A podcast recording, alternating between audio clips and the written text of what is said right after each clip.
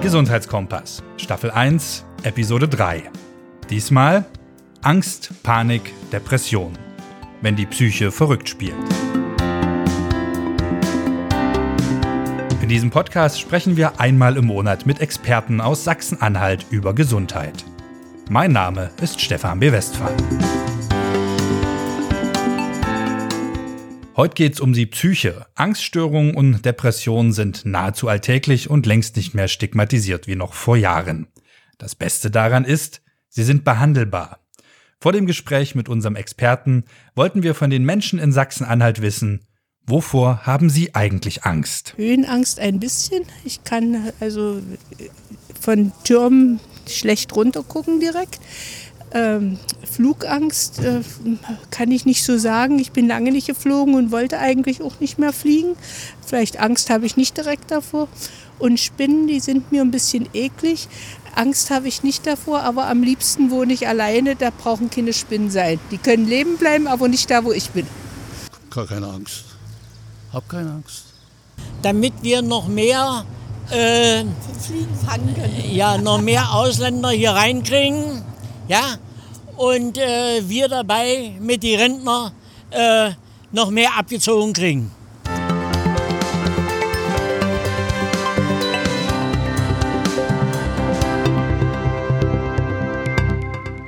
Da ist ja einiges zusammengekommen. Zum Thema Angst, Panik und Depression habe ich mich mit Professor Dr. Stefan Watzke getroffen. Er ist leitender Psychologe und Leiter der medizinischen Psychologie an der Uniklinik in Halle.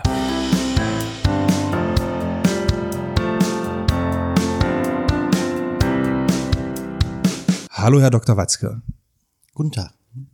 Ja, was ist eigentlich Angst? Angst ist erstmal für sich genommen nur ein Gefühl. Angst hat jeder Mensch in verschiedenen Situationen und ist an und für sich erstmal nichts Gefährliches oder Schlechtes. Es ist eine Schutzreaktion unseres Körpers, der sagt, Achtung, hier droht Gefahr, sei hier bitte vorsichtig. Gibt es denn irgendwas, wovor die Deutschen besonders Angst haben oder wo sie besonders so dazu neigen? Ähm, Angstreaktionen teilen wir eigentlich mit allen Menschen auf der Welt. Da sind wir jetzt als Deutsche nicht besonders stärker oder weniger stark betroffen. Ähm, es gibt Dinge, die Menschen traditionell mehr Angst machen als andere. Also zum Beispiel werden wir, wenn wir draußen auf der Straße eine Umfrage machen, mehr Menschen finden, die Angst vor Spinnen haben oder vor bissigen Tieren oder vor Höhe oder davor Blut zu sehen oder Verletzungen erleben zu müssen ähm, oder sich auf weiten Flächen aufzuhalten oder in engen Räumen, als zum Beispiel Ängste vor LKWs oder Steckdosen. Ähm, das ist ein ganz sinnvoller Zusammenhang, weil wir als Menschen insgesamt gelernt haben, dass uns Gefahr eben von gefährlichen Tieren droht, ähm, dann, wenn wir schutzlos au ausgeliefert sind, in großen, weiten Plätzen zum Beispiel, oder wenn wir in, uns in großer Enge befinden. Ähm, das hat sich so in unserem Verhalten tradiert, so dass wir da schnell Angst erleben. Ähm, Dinge, die für uns heute in unserer modernen Zivilisation viel gefährlicher sind, wie zum Beispiel Straßenverkehr, Drogen, Elektrizität, ähm, sind meist gar nicht so sehr mit Angst verbunden. Woher kommt es denn, dass man, jetzt mal so diese angeborene Angst vielleicht vor einer Spinne oder vor Höhe, wo man halt sagt, hm, okay, Respekt, aber woher kommen denn dann teilweise diese, ich nenne es jetzt mal außergewöhnlichen Ängste, die ja doch mancher hat? Also ich weiß zum Beispiel in meinem Bekanntenkreis gibt es eine Frau, die kann nicht bei geschlossener Tür schlafen. Zum Beispiel. Die hat da panische Angst, dass irgendwas passiert. Die Tür muss halt ein Spalt auf sein. Woher kommt sowas dann? Ähm, was die Entstehung von Ängsten angeht, muss man sich das immer im individuellen Fall angucken. Es kann jetzt sein, dass zum Beispiel Ihre Bekannte äh, mal eine sehr, sehr unangenehme Erfahrung gemacht hat in einer Situation, in der sie nicht schnell genug fliehen konnte ähm, und da einer Gefahr ausgesetzt war. Das merkt sich unser Gehirn sehr schnell Das ist auch ganz sinnvoll. Wir wollen uns ja schützen und möglicherweise äh, gefährliche Situationen nicht mehrmals durchleben müssen. Das merkt sich unser Gehirn und wird dann immer in Situationen, die so ähnlich sind wie die gefährliche, die ich schon mal erlebt habe, wieder mit einer Angstreaktion ähm, antworten. Das ist ganz sinnvoll, nur dass es dann manchmal dazu kommen kann, dass ähm, Ängste, wir sagen dazu, dysfunktional werden, also nicht mehr einem eigentlichen Schutz dienen, sondern ähm, über das Ziel hinausschießen. Wir vergleichen das manchmal mit so einem Feuermeldersystem. Ähm, in Wohnungen haben wir Feuermelder hängen und wir hoffen, dass diese anschlagen, wenn es brennt äh, und nehmen dafür in Kauf, dass die auch manchmal anschlagen, bloß weil wir in der Küche irgendwie was besonders stark dampfendes Brotzellen. So, also die Systeme, die Feuermelder wie unser Angstsystem ist ein bisschen übersensibel, um uns im Zweifel rechtzeitig zu warnen. Weil das so ist, neigen wir aber eben dazu, ähm, in bestimmten Situationen zu stark und zu ängstlich zu reagieren und unser Gehirn merkt sich das. Wo ist denn jetzt die Grenze zwischen einer gesunden Angst und wo Sie sagen, da würde ich mir lieber mal eine, eine Beratung suchen? Ähm, die Grenze ist relativ gut zu beschreiben. Wir sagen dazu Leidensdruck. Also wenn ein Mensch unter der Angst leidet und sich in seinem Leben und seiner Lebensführung eingeschränkt fühlt. Wenn ich Angst davor habe, auf einem Dach bis ganz an den Rand zu gehen, dann ist das eine ganz funktionale Angst, weil ich ja runterfallen könnte. Ähm, wenn ich dieselbe Angstreaktion aber auch erlebe, wenn ich aus dem Fenster in einem Gebäude, in einem höheren Stockwerk schaue oder auf einem gesicherten Turm mich aus, äh, aufhalte und dann ähm, diese Situation nicht mehr aufsuchen kann, ich kann nicht mehr in höhere Gebäude, ich kann nicht mehr auf Türme zum Beispiel, ähm, dann wäre das dysfunktional und schränkt das Leben ein und dann wäre ein Punkt erreicht, wo man sich fragen muss, ähm, kann ich in dieser Situation weiter mein Leben verfolgen oder sollte ich mir Hilfe suchen, die Angst zu überwinden? Aber wenn es für mich jetzt okay ist, also zum Beispiel ich habe Flugangst, habe aber auch nicht unbedingt Bock nach Mallorca zu fliegen, dann muss ich auch nichts machen. So ist es. Also Sie können, wenn Sie nicht Dachdecker sind, mit einer Höhenangst ganz gut leben. Wenn Sie Dachdecker sind und diese Höhenangst Ihre Berufsausübung beeinträchtigt, ist es eine dysfunktionale Angst, die Leidensdruck macht, dann ist eine Behandlung wahrscheinlich angezeigt. Dasselbe mit Flugangst. Wenn ich nicht fliegen muss, brauche ich keine, also kann ich mit einer Flugangst auch ganz gut leben. Aber es kann mir durchaus passieren, dass ich in fünf Jahren vor irgendwas Angst habe und Schweiß auf der Stirn bekomme, wo ich, was für mich jetzt noch völlig normal ist. Das kann passieren. Das wäre zu erwarten, wenn Sie jetzt zum Beispiel einen Verkehrsunfall erleiden. Ähm, dann Ver äh, Verletzung erleben oder Zeuge werden, wie jemand anders verletzt wird, wenn sie dann nach diesem Unfall selber Angst erfahren, wenn sie im Auto sitzen, ähm, das wäre eher zu erwarten, ja. Wie geht man dann vor? Wie kann man so eine Angst bekämpfen? Brauche ich da immer professionelle Hilfe oder gibt es da auch so ein Hausmittel? Man sagt ja, wenn man vom Pferd gefallen ist, am besten gleich wieder aufsteigen. Ne? Das ist genau das richtige Hausmittel, übrigens auch schon beschrieben in ähm, Goethes Italienreisen. Der beschreibt dort, dass er unter einer Höhenangst litt, die er dadurch bekämpfte, dass er täglich so lange auf einen Turm stieg, bis die Angst nachgelassen hat. Das ist die grundsätzliche Idee ähm, der Behandlung von Ängsten, der psychotherapeutischen Behandlung von Ängsten. Setze dich dem angstauslösenden Reiz aus, so lange bis die Angst verschwindet. Das ist erstmal ganz einfach gesagt, weil viele Menschen natürlich so eine starke Angst ähm, erfahren, dass sie sagen, ich kann mir das überhaupt nicht vorstellen, mich dieser Situation wieder auszusetzen, ähm, so dass man dann möglicherweise erst mit professioneller Hilfe da wieder ähm, ein Stück weiterkommt. Aber ansonsten stimmt genau das, was Sie sagen. Wenn ich eine Situation erlebe, die mir Angst macht, dann soll ich nicht zögern, ähm, diese Situation wieder aufzusuchen. Denn unser Gehirn hat noch eine zweite Schiene, über, der, äh, über die er sich das merkt. Ähm, wenn ich einmal anfange, nicht wieder aufs Pferd zu steigen, nicht auf den Turm zu klettern, ähm, kann es passieren, dass ich lerne, aha, wenn ich den Turm nicht aufsuche, wenn ich nicht das Pferd wieder ähm, reite, dann brauche ich die Angst nicht erleben. Das fühlt sich ganz gut an, eben diese Angst nicht zu haben. Wir sagen dazu Vermeidungsverhalten und die füttert die Angst zusätzlich. Gibt es auch was, wovor Sie Angst haben? Ja, natürlich. Verraten Sie es uns oder bleibt es geheim? ähm, es ist die Höhe. Ich bin mal von einer Leiter gefallen und äh, habe relativ kurz danach festgestellt, okay, Höhe macht mir Sorgen, aber zum Glück bin ich ja Psychologe, ähm, habe ich mich dem dann ausgesetzt. Also ich habe mich immer wieder auf in Höhe begeben und mittlerweile ist die Höhenangst weitestgehend überwunden.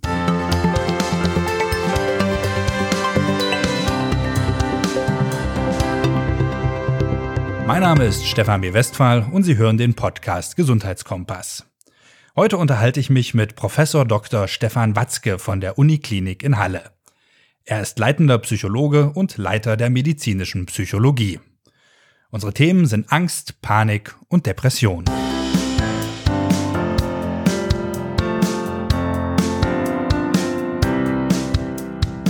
Das ist ja gerade, wenn die Angst dann kommt, dann wird man ja so ein bisschen panisch, Schweiß auf der Stirn, kalte Hände, Atemnot. Ist das jetzt grundsätzlich so mit einer Panik vergleichbar oder kann ich die vielleicht auch in ganz anderen Situationen bekommen, ohne Angst zu haben? Ähm, die Panikattacken oder Panikstörungen sind schon Varianten von Angststörung. Ähm, die Reaktion, die viele Personen dann beschreiben unter Panik, starkes Herzklopfen, Zittern, Schwitzen, körperliche Anspannung, sind körperliche Reaktionen, die auch aus unserer äh, ja, Evolutionsgeschichte ableitbar sind, die den Körper eigentlich in eine Situation versetzen, bei Gefahr schnell fliehen zu können. Die Muskeln spannen sich an, das Herz klopft schnell, ähm, der Körper wird mit Energie versorgt, so dass ich schnell das Weite suchen kann. Das ist eigentlich der physiologische Sinn von so einer Panikattacke. Oftmals beschreiben die Patienten, die unter Panikattacken leiden oder sowas erleben müssen, dass das gar nicht an eine ganz ängstliche Situation gebunden ist, sondern ganz spontan auftritt. Das kann passieren. Üblicherweise würde man dann ähm, in einer Psychotherapie zunächst gucken, ist es denn wirklich so zufällig oder findet man nicht doch Situationen, in denen solche Panikattacken gehäuft auftreten. Also zum Beispiel jemand beschreibt, ähm, ich bin zu Hause und krieg plötzlich eine Panikattacke und es kann mir nur noch dadurch helfen, dass ich äh, den Notarzt rufe, zum Beispiel. Wenn man sich dann mit dem Patienten hinsetzt, stellt sich raus, okay, das ist jetzt immer in Situationen, die nachts sind, möglicherweise, wenn der Partner oder die Partnerin nicht zu Hause ist, weil ein Nachtdienst absolviert werden muss und wenn die Kinder vielleicht gerade außer Haus und unterwegs sind und sich so eine Sorge um deren Wohlergehen zum Beispiel einstellt. Dann haben wir verschiedene Faktoren, die die Situation wahrscheinlich machen, dass jetzt eine Panikattacke auftritt. Ähm, das kann man sich dann gut in der Therapie angucken und dann den einzelnen äh, Faktoren begegnen. Jetzt hat man es ja oft, äh, dass so dieser Tipp ist, dann atme in, in eine Tüte und es geht dir besser. Ist das jetzt ein bisschen so ein Ammärchen oder hat es tatsächlich einen medizinischen Hintergrund, wenn man so eine Panikattacke hat? Also dieses Atmen in eine Tüte reduziert den Sauerstoff, den ich meinem Körper zur Verfügung stelle. Ähm, Teil der Angstreaktion ist es natürlich, Sauerstoff zur Verfügung zu stellen, um die Muskeln zu aktivieren, um schnell fliehen zu können. Und die Idee von diesem Ich atme in eine Tüte ist, ähm, reduziere diese körpereigene Angstreaktion. Ähm, das mag für den Moment, wenn es für jemanden funktioniert, die Angst in der Situation zu reduzieren, okay sein. Ähm, auf lange äh, Sicht wird es aber nicht dazu führen, dass in ähnlichen Situationen die Angst nicht mehr auftritt. Was kann ich denn selber tun, wenn ich merke, ich kriege so eine Panikreaktion? Und was kann ich vielleicht auch als Dritter tun, wenn ein Angehöriger so eine Situation bekommt? Wie kann ich dem helfen? Ähm, als Angehöriger sollte man, denke ich, immer verständnisvoll und stützend zunächst reagieren, äh, denn abwerten, gutes Zureden oder solche Sachen wie du musst doch jetzt keine Angst haben, widersprechen ja den Erfahrungen, die der Betroffene in dem Moment akut macht. der erlebt ja die Angst ganz massiv. Und wenn jetzt jemand von außen kommt und sagt, du musst keine Angst haben, ähm, steht das ja im Widerspruch zum eigenen Erleben. Das macht zusätzlich Stress und würde die Angst wahrscheinlich verstärken. Ähm, ich denke, dass es ganz sinnvoll ist zu verstehen, da ist jetzt jemand in einer Ausnahmesituation, erlebt große Angst und das als äh, Angehöriger erstmal zu akzeptieren. Okay, ich sehe, du hast große Angst oder ich verstehe, du bist jetzt gerade in einer ganz schwierigen Situation und hast große Befürchtung. Ähm, das Gefühl, sicher zu sein, jemanden an der Seite zu haben, der einen stützt, kann eben diese Stressreaktion ähm, relativieren und sagen, okay, der Körper kann anfangen, sich zu entspannen und Entspannung ist nicht kompatibel mit einer Panikattacke. Also Angehörige sollten stützen und ähm, zur Seite stehen. Was man selber machen kann, denke ich, ähm, ist, das für sich anzunehmen, zu sagen, okay, ich habe jetzt Angst, ich versuche mal rauszufinden, wovor ich Angst habe und dann abzuwägen. Ähm, ist es eine Situation, die ich alleine bewältigen kann? Steige ich wieder auf das Pferd? Oder ist es äh, eine Situation, die ich alleine nicht in den Griff kriege, bei der ich vielleicht Unterstützung brauche? Professionelle Unterstützung zum Beispiel durch einen Psychotherapeuten. Da hilft dann der Hausarzt, wenn ich ihm das erzähle? Oder wie ist der beste Weg, um an einen Psychotherapeuten ranzukommen? Das ist der klassische Weg. Sie gehen zu einem Hausarzt, ähm, öffnen sich dem. Das ist auch erstmal eine Sache, die viele Patienten sich nicht trauen. Ähm, und der Hausarzt wird sie dann dabei unterstützen, einen äh, Psychologen, einen Psychotherapeuten oder in Einzelfällen auch einen Psychiater zu finden, der sie medikamentös unterstützt. Ähm, ist, ist das der Unterschied? Psychiater unterstützt mit Medikamenten, Psychotherapeut eher mit Gespräch oder das ist die?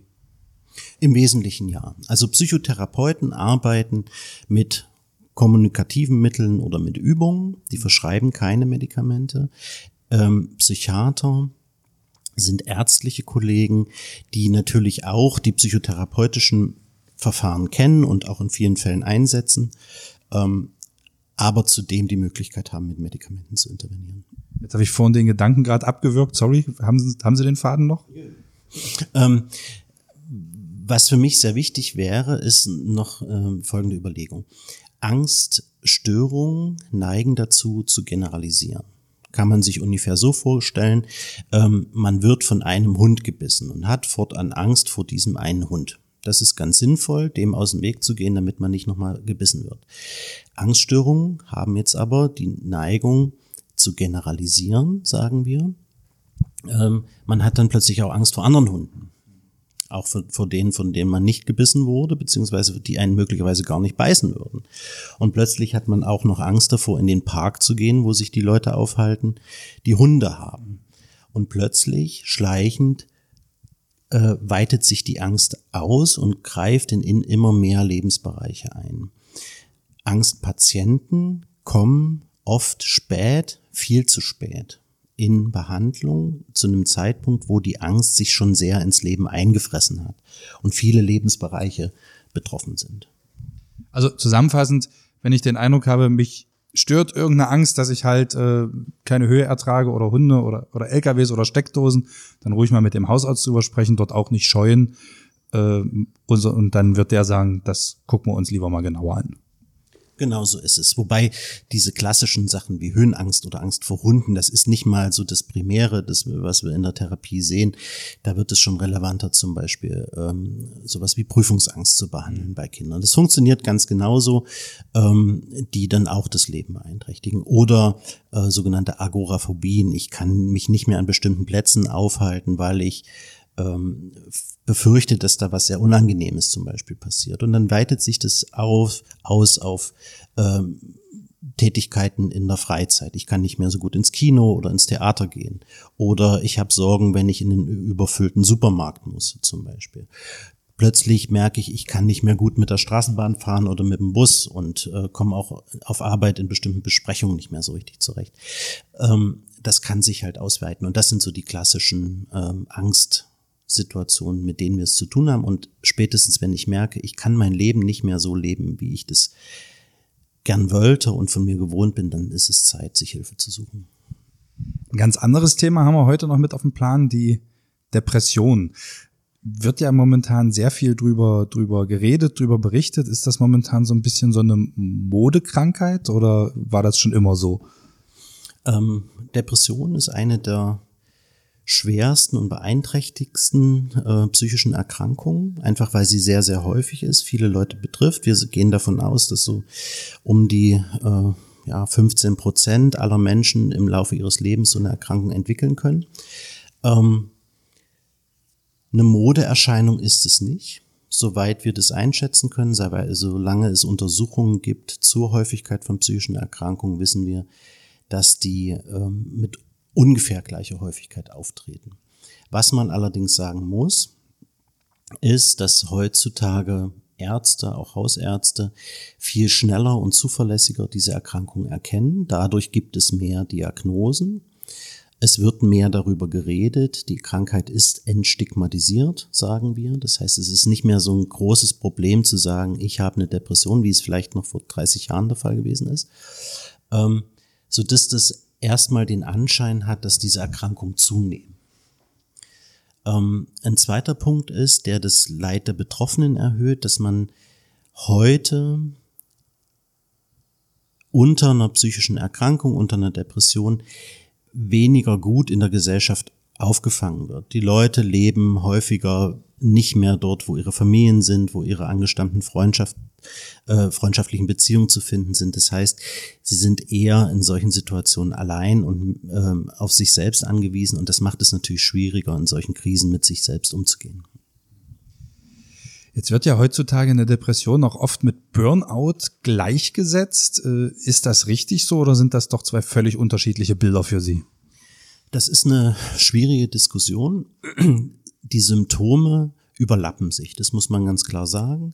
Und lange, lange Zeit wurde das so diskutiert, dass Burnout nur der gesellschaftlich leichter zu verwendende Be Begriff für eine Depression ist. Also es wurde gesagt, naja, die Leute, die kommen und sagen, ich habe einen Burnout, die haben in Wirklichkeit eine Depression, aber es fühlt sich besser an zu sagen, ich habe für was gebrannt, ich habe Leistung gezeigt und deswegen bin ich jetzt erschöpft. Ähm, anstatt zu sagen, ich habe eine Depression. Gerade Männer haben ja da manchmal Schwierigkeiten zu sagen, ich bin depressiv. Ähm, die WHO hat jetzt aber kürzlich die, das Burnout zu einer Diagnose erhoben und beschreibt es ein bisschen spezifischer ähm, als nur eine Variante von Depression. Wo genau setzt denn die WHO da jetzt den Unterschied zwischen Burnout und Depression? Ähm, während für Depressionen eine große Zahl an Risikofaktoren diskutiert wird, angefangen von biologisch-genetischen über ähm, Einflüsse aus Kindheit und Jugend und dann Stressfaktoren im Leben, wie zum Beispiel eine Trennung oder irgendwelche krisenhaften Ereignisse, ähm, wird die Entstehung des Burnouts erstmal primär mit dem Arbeitsumfeld in Verbindung gebracht. Betroffene ähm, erleben sich als distanziert von der Arbeit, sich emotional nicht mehr so gut ähm, an die Arbeit gebunden. Sie erleben sich erschöpft und gerade auch gefühlsmäßig emotional erschöpft ähm, und fragen sich immer häufiger, was mache ich hier eigentlich in meiner Arbeit? Ist es, was ich tue, überhaupt mit meinen Zielen noch vereinbar? Ähm, sehen auch viel mehr die Misserfolge als die Sachen, die noch gut funktionieren. Von der Symptomatik her ist es natürlich sehr ähnlich dem, was wir in der Depression sehen. Auch hier geht es sozusagen um einen Interessensverlust zum Beispiel, um eine Veränderung der Stimmung, eine, nieder, eine niedergedrückte Stimmung zum Beispiel oder den Fokus, die Fokusverschiebung auf eher negative Lebensereignisse. Burnout findet hier im Rahmen der, äh, der Arbeitswelt statt. Depression ist davon ein bisschen losgelöst. Ich denke, dass es im Moment noch zu klären ist, ob es wirklich völlig unterschiedliche Kategorien sind oder ob die WHO mit dieser Bemühung ähm, nicht versucht hat, ähm, eine weniger stigmatisierende Form der Bezeichnung für einen Zustand zu finden, den wir schon lange kennen. Jetzt hat aber nicht gleich jeder nörgelnde Kollege, der sich über das neue Abrechnungssystem aufregt, gleich einen Burnout, oder? Ähm, naja, ich glaube, wir müssen schon äh, relativ klar aufpa äh, aufpassen, dass wir jetzt nicht ähm, dazu in eine Situation kommen, in der alltägliche Belastungen und Ärgernisse zu einer Krankheit stigmatisiert werden, die behandlungsbedürftig ist. Ähm, bei einer Depression ist es ganz klar definiert, wenn ich in einen Zustand gerate, der länger als zwei Wochen andauert und mit verschiedenen schwerwiegenden Problemen einhergeht, eben zum Beispiel einer andauernden, nicht verbesserbaren, gedrückten Stimmung, mit dem Bedürfnis, sich zurückzuziehen, soziale Kontakte zu meiden, Dinge, die einem ansonsten Spaß machen, nicht mehr nachzuverfolgen und vielen weiteren äh, Merkmalen mehr, würden wir von einer Erkrankung sprechen. Ähm, ein Ärgernis auf Arbeit ist noch keine Erkrankung. Okay, aber auch hier die Frage, wie eben ähnlich bei der Angst, woran erkenne ich es jetzt genau? Und was kann ich selbst tun und was kann ich vielleicht auch als Angehöriger oder beim Burnout als Arbeitskollege tun. Denn ich kann mir jetzt vorstellen, wenn ich jetzt zu einem Kollegen gehe und sage, Junge, glaube, du hast Burnout, geh mal zum Arzt, dann kriege ich ja eher den Locher an den Kopf, als dass der vielleicht sagt, danke für den Tipp. Mhm. Ähm, naja, was wir erleben, natürlich wäre es wäre es ganz günstig, wenn man sich über ähm, Belastungen und Ängste und Sorgen ähm, auch im Kollegium unterhalten könnte. Das ist in vielen Fällen aber nicht so, das wissen wir. Ähm, und Menschen gerade im Arbeitskontext sehen sich in Konkurrenz oder wollen besser sein als der Kollege, ähm, wollen irgendwie ihre Positionen sichern und so weiter. Und dann ist es natürlich schwer zu sagen, ich fühle mich schwach, ich bin nicht so leistungsfähig, wie ich es eigentlich von mir kenne. Ähm, wenn man das, da gilt dasselbe wie vorhin für die Angsterkrankung. Wenn man tatsächlich für seine Mitmenschen da sein will, denke ich, ist es wichtig, Verständnis aufzubringen, zu sagen, okay, es ist normal, dass ich mich nicht jeden Tag so fühle, als könnte ich die Welt erneuern und verbessern. Ähm, sondern dass es manchmal auch Tage gibt, die schwerer fallen. So, das muss ich anerkennen und wenn ich dem Kollegen das auch so rückmelde, dass ich das, was ich an ihm sehe, nicht als schlimm und Erkrankung sehe, sondern nur als Punkt, wo ich merke, da braucht jemand Hilfe und Unterstützung, dann kann ich das auch so ansprechen. Ansonsten, wenn solche äh, Zustände anhalten, das Leben beeinträchtigen, dauerhaft zu ähm, einer negativen Sicht auf das eigene Leben, die eigene Person, ähm, und auch die Zukunft führen, dann sollte ich Hilfe suchen. Ganz einfach aus dem Grund, weil ein großes Problem gerade mit Depressivität assoziiert ist, ähm, nämlich das Problem der Suizidalität. Ähm, die allermeisten Fälle, in denen Menschen sich dazu entschließen, ihrem Leben selbst ein Ende zu setzen, haben was mit psychischen Erkrankungen beziehungsweise mit Depressionen zu tun. Ähm, und das ist ein Punkt, der ist dann auch nicht mehr diskutabel. Da ist auf jeden Fall Gefahr im Verzug und da muss gehandelt werden. Also, Sie haben es ja vorhin schon gesagt, man braucht heutzutage ja da auch nicht mehr die Scheu haben, weil die Krankheit mittlerweile ja auch anerkannt ist. Haben Sie vielleicht noch einen abschließenden Tipp oder eine abschließende Frage habe ich noch? Ist denn so eine Depression vollständig heilbar oder werde ich dann zum Beispiel den Rest meines Lebens zum Beispiel Tabletten nehmen müssen? Depressionen sind behandelbar und Depressionen sind heilbar. Ähm, die Behandlung ist in den meisten Fällen ähm, aus einer Kombination zusammengesetzt zwischen Medikamenten und Psychotherapie. Das Ziel ist ganz klar, einem Patienten so zu helfen, dass er ähm, nicht dauerhaft unter Medikation stehen muss, sondern auch sein Leben ohne Medikamente weiterführen kann. Das wird in vielen Fällen auch erreicht. In einzelnen Fällen kann es sein, dass über einen längeren Zeitraum Antidepressivum genommen werden sollte. Da bedanke ich mich für das Gespräch. War für Sie vielleicht auch ein bisschen ungewöhnlich, heute die Fragen beantworten zu müssen, aber trotzdem vielen Dank. Ich danke für Ihr Interesse. Danke.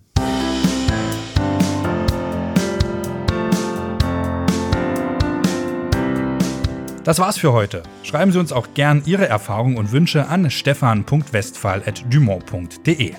Die Adresse, die steht auch unten in den Show Notes. Das war der Podcast Gesundheitskompass. Redaktion Stefan B. Westphal. Mitarbeit Chris Lucio Schönburg. Bearbeitung Thorsten Waschinski. Musik Christian Hoffmann. Die nächste Folge erscheint Ende Juli. Dann geht es um das Thema Alarmsignal Kreislauf. Vorsorge und Hilfe bei Schlaganfall und Herzinfarkt. Bis dahin, bleiben Sie bitte gesund.